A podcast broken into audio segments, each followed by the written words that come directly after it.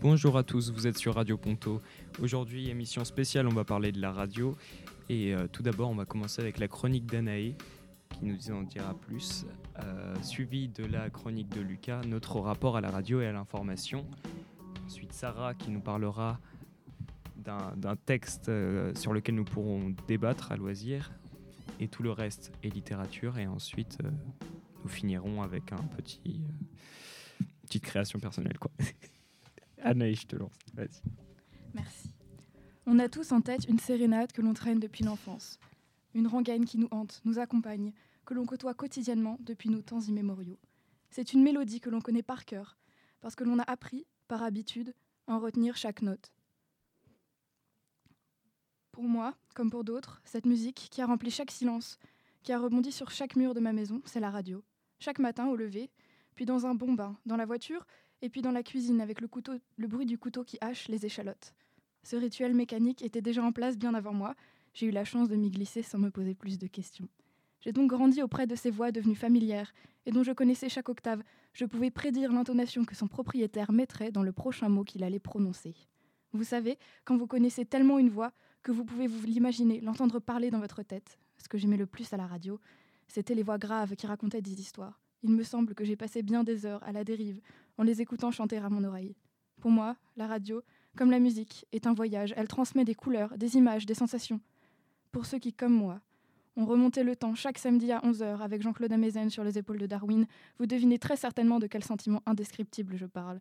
Cette soif incroyable qui vous saisit aux tripes, cette excitation de la découverte qui vous assaille, puis la hâte engendrée par l'attente du samedi soir, où vous pourriez enfin entendre la nouvelle histoire de Guillaume Gallienne. Qu'allait-il nous conter cette fois-ci? Une aventure de pirates ou de sulfureuses amours interdites Ou encore allait-il pour nous élucider quelque enquête criminelle du XVIIIe siècle? Toujours le même rendez-vous et toujours la même impatience, la même appréhension. Ainsi, chaque samedi à 18h, peu importe les circonstances, je devais être dans un fauteuil près du poste pour faire taire tout le monde sous le coup des premières notes du générique de l'émission. Alors les premiers mots étaient prononcés, signalant pour moi le début d'un voyage hypnotique qui allait durer une heure. Quand j'étais toute petite, j'étais émerveillée par la magie de la radio. J'ai longtemps cherché le bonhomme caché dans mon placard à qui cette voix appartenait. J'ai fouillé chaque armoire, sans pourtant jamais le trouver. J'ai alors fini par me rendre à l'évidence et accepter l'incompréhensible. Il pouvait bien continuer à parler, ça ne me dérangeait pas. Qu'il se cache. De toute façon, je ne lui devais bien quelque chose en échange de tout ce que lui m'avait donné. Oui, pour moi, chaque samedi était un cadeau. Une ou deux heures que je savourais avec délice. Alors ce monsieur qui parlait ne méritait pas ma frustration. J'ai d'ailleurs mis très longtemps à comprendre comment fonctionne la radio, avec des ondes bien sûr. Si vous me demandiez aujourd'hui, je vous redirais encore que c'est de la magie. Mais j'ai mis encore plus de temps à réaliser que les voix du placard étaient celles de vrais gens, comme vous ou comme moi. C'est toujours très étrange de se rendre compte que tout ce qu'on a cru étant enfant est si loin de la réalité. On risque souvent d'être déçu. Encore peut-on choisir de continuer à rêver. Mais un jour s'est présentée une occasion unique. J'ai pu sauter dans un train et enfin mettre un visage sur ces voix que j'avais entendues tellement de fois. Je les ai rencontrés et j'ai pu constater avec surprise leur évidente nature humaine, qui les soumettait aux mêmes règles que nous. Mais alors ça n'avait aucun sens. Comment exécute-t-il ce tour de magie, cet exploit de nous faire rêver? C'était incroyable, je ne comprenais pas. Est alors venu le temps de la réflexion. Maintenant, la réponse me paraît évidente. Seul le passionné peut transmettre la passion.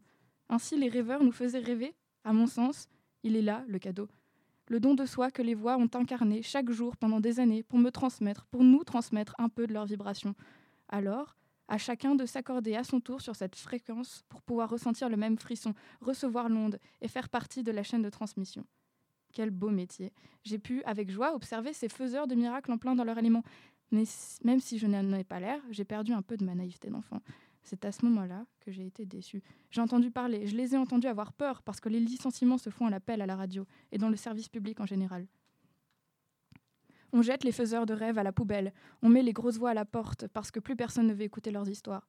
Je les ai entendus rire à ce sujet, à coup d'appel à la grève. Mais au fond, ce sont des humains. Et eux aussi, ils ont peur. Eux aussi, ils sont déçus. Ils sont en colère parce qu'on les empêche de s'exprimer, parce qu'on les menace. Ils n'arrivent plus à perpétuer leur mission. Mais même s'ils sont déçus, ils ont décidé de continuer à, rêver, de continuer à se battre pour eux, mais surtout pour ceux qui les écoutent, pour notre liberté à tous la liberté de s'exprimer et d'écouter, la liberté d'apprendre et de rêver. C'est pourquoi, pour moi, la radio n'est pas qu'une Madeleine de Proust. Elle est bien plus. Elle me rappelle à mes années passées, à ces années qu'elle a passées à me construire, à m'instruire. Elle a fourni ma matière à penser qui depuis tapisse les murs de mon monde. Mais elle est aussi un symbole de lutte pour la liberté. Elle fait entendre sa voix, elle porte les voix de ceux qui parlent pour nous. Je sais que les voix chanteront jusque dans le dernier soupir pour défendre notre droit à l'évasion. Et si jamais le silence venait à l'emporter, alors nous aurions tous échoué dans cette lutte pour conserver cet héritage, nous aurions tous une part de responsabilité. C'est pourquoi j'ai décidé de continuer à rêver, parce que je ne veux pas perdre espoir. Les murs de la maison ronde sont toujours debout et ils méritent qu'on se batte pour eux.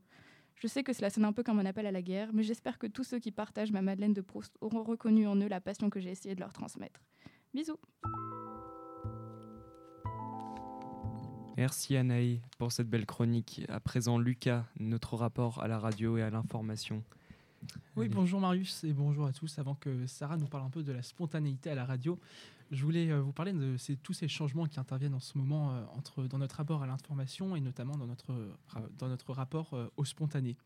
C'est dit et redit, notre manière de consommer l'information change, pour certains vers le meilleur et pour d'autres vers le pire.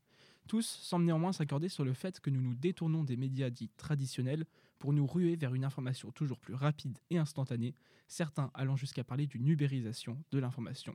Il est donc l'heure de nous plonger dans les tréfonds des médias et les conséquences de tous ces changements. La radio et plus tard la télé ont été de véritables révolutions dans le domaine des médias, puisqu'elles ont amené la notion du direct. On n'attendait plus la rédaction des articles et leur impression, mais on pouvait écouter à peu près n'importe où l'information quasiment en temps réel. Seulement voilà, il semblerait que le direct ne suffise plus, puisque maintenant l'information a basculé du côté du numérique et surtout des réseaux sociaux, où elle apparaît quasiment instantanément. Il n'y a plus d'intermédiaire entre l'information et l'internaute. En 2019, plus que 24% des Français, soit tout juste un quart de la population, déclaraient faire confiance aux médias traditionnels. Cette défiance envers les médias traditionnels est d'autant plus compliquée à contrer en radio puisque nous nous situons à mi-chemin entre l'écrit et la télévision. Je m'explique. Alors qu'en lisant la presse écrite, on se concentre sur les faits écrits noir et blanc, lorsque l'on écoute la radio, on le fait généralement d'une oreille distraite, en cuisinant ou en conduisant par exemple. De même, devant le journal télévisé, nous regardons en face de nous une personne physique qui nous adresse directement la parole et avec qui nous avons un contact visuel. Instinctivement, il se crée un sentiment, aussi minime soit-il, de confiance. En radio, tout devient plus compliqué. Si nous voulons combattre la désinformation, il faut contrer le sentiment qu'il y aurait des élites tentant de nous cacher la vérité. Pour cela, il faut essayer de capter l'auditeur, de faire en sorte qu'il se concentre pleinement sur l'information et surtout qu'il la retienne.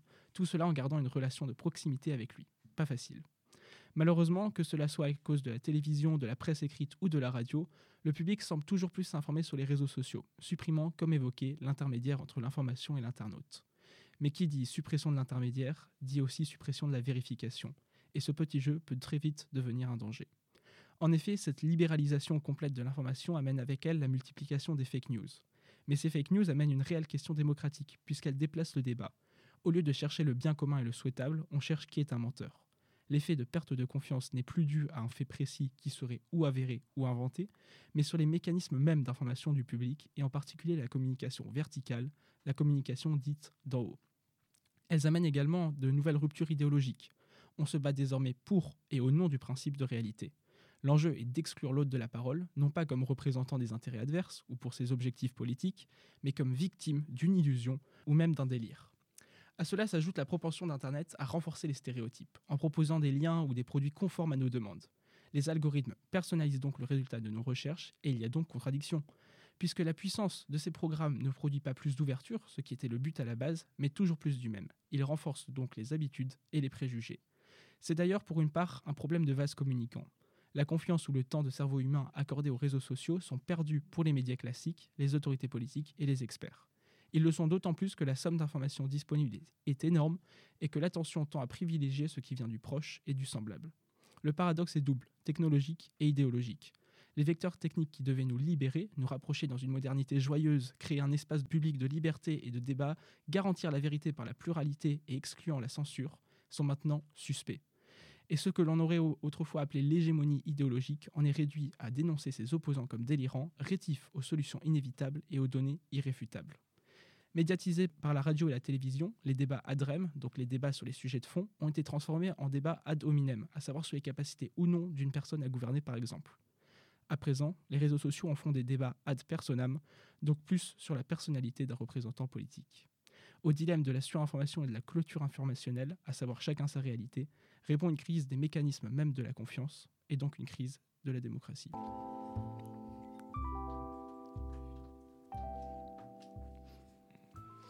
C'était le concentré d'informations proposé par Lucas. Information vérifiée, hein, on précise.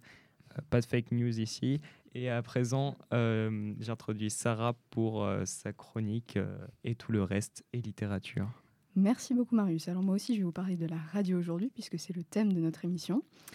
Et j'ai choisi à nouveau un texte de Jean-Luc Lagarce, comme je vous l'avais annoncé à l'émission dernière, qui s'appelle Erreur de construction. Radio, radio, radio. Tentative toujours vaine de saisir et décliner le mot.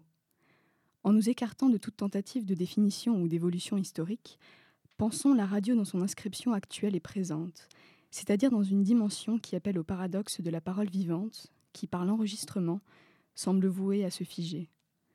La radio, c'est cette tension entre le mouvement et la tentative de restituer une forme claire, audible. C'est cette conversation impossible de saisir dans ses déplacements spontanés, mais qui pourtant se donne à écouter dans les limites de l'éternité. C'est en quelque sorte une erreur de construction. Mais que faire de cette instabilité essentielle, non pas accident dans l'expérience radiophonique, mais fondement de son architecture? Écoutons se dérouler et s'enrouler la parole de Lagarce, qui, dans son premier écrit, déconstruit l'édifice pour penser le présent des êtres, des voix, des mots. Noir, lumière.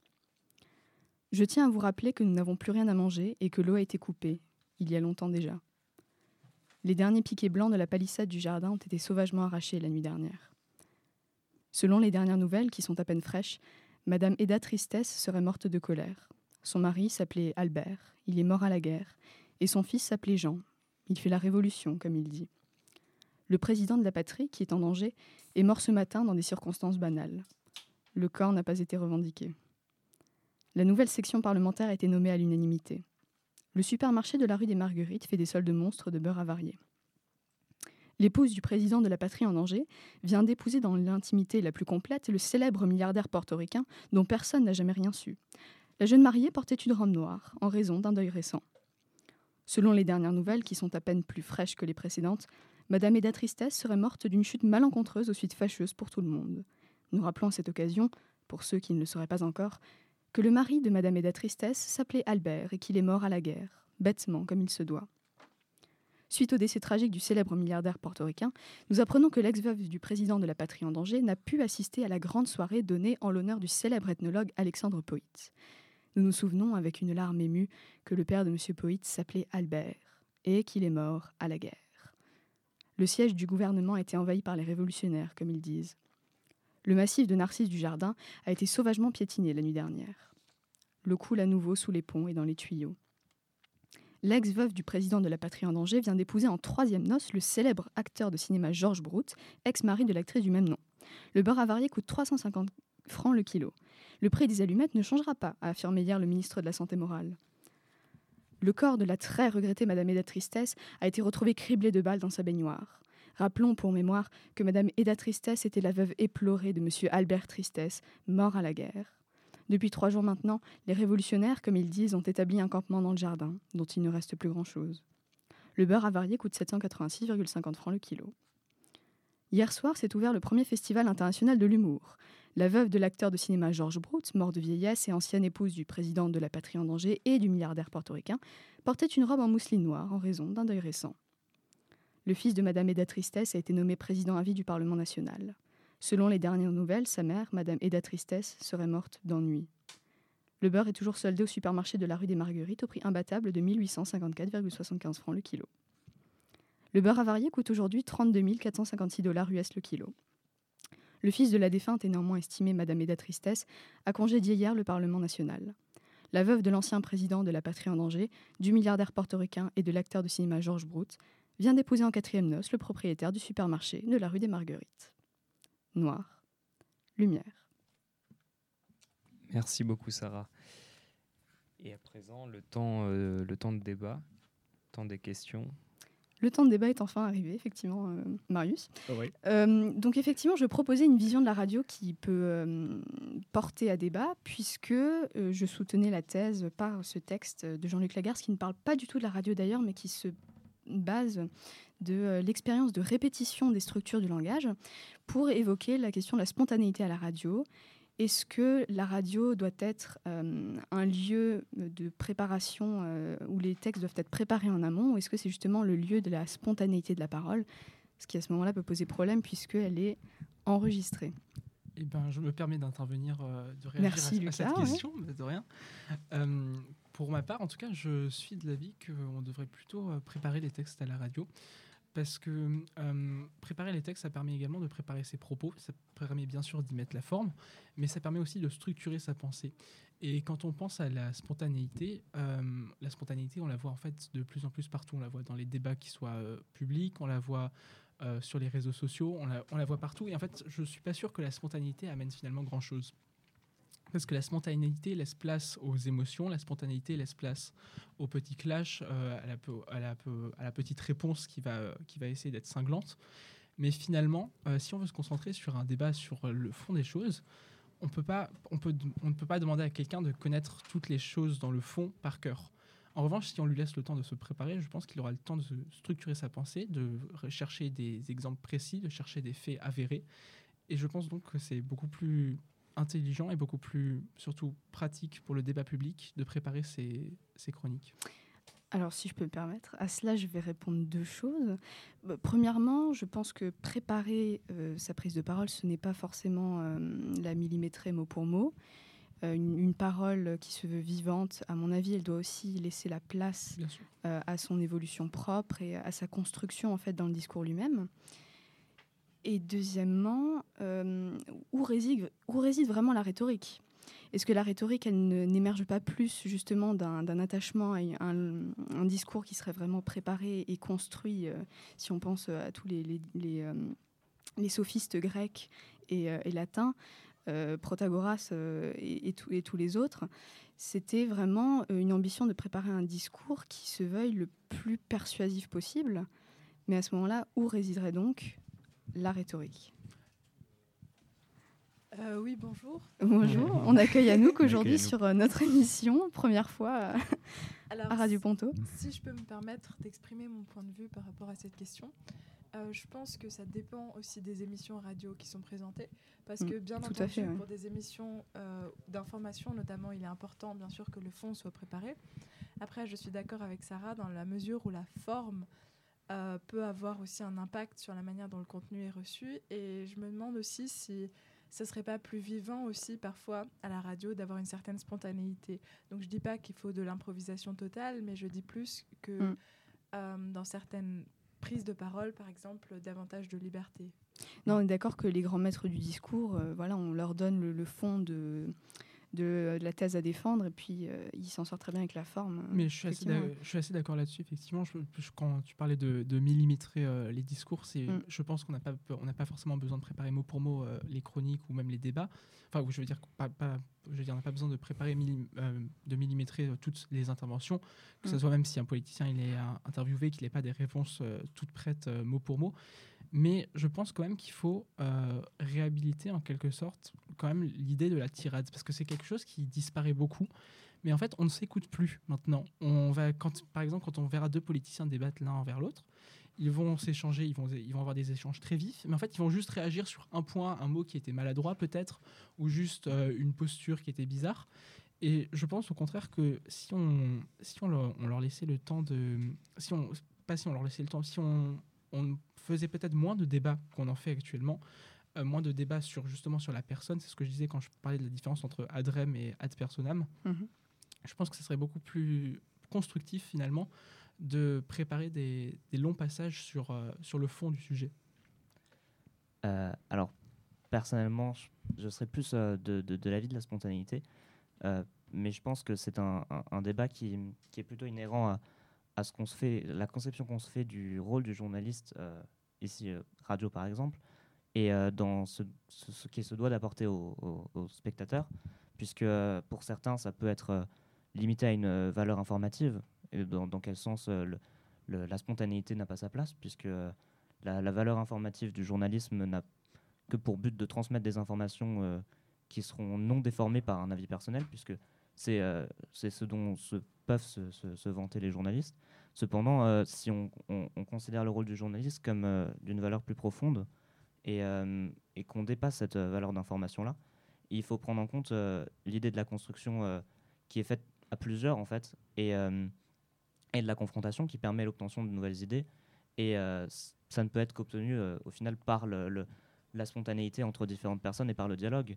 Et c'est notamment euh, l'intérêt principal des, débats, entre autres, qui nous permettent d'obtenir à de nouvelles idées, de nouveaux arguments par, la confrontation entre les idées justement euh, préexistantes. Alors c'est important bien sûr de travailler son sujet, d'avoir des bases solides sur lesquelles on peut, on peut construire, évidemment, mais je pense qu'une radio qui n'est vouée qu'à être euh, la répétition d'idées préconçues est une radio qui malheureusement n'apportera pas forcément grand-chose. évidemment, je suis pas en train de dire qu'il faut enlever les, les débats. Et le problème que tu soulèves aussi, Lucas, c'est que dans, dans, les prises de parole de X ou Y personnes, on va souvent s'attacher beaucoup plus à la forme qu'au fond vraiment. Et, mais alors, à ce moment-là, le problème, c'est est-ce qu'on ne sait plus parler adéquatement? Donc, euh, est-ce que forcément par là, on va s'attacher à une forme qui ne euh, serait pas adéquate? Ou est-ce que vraiment, on en est arrivé au stade où on n'écoute plus euh, vraiment le fond du discours?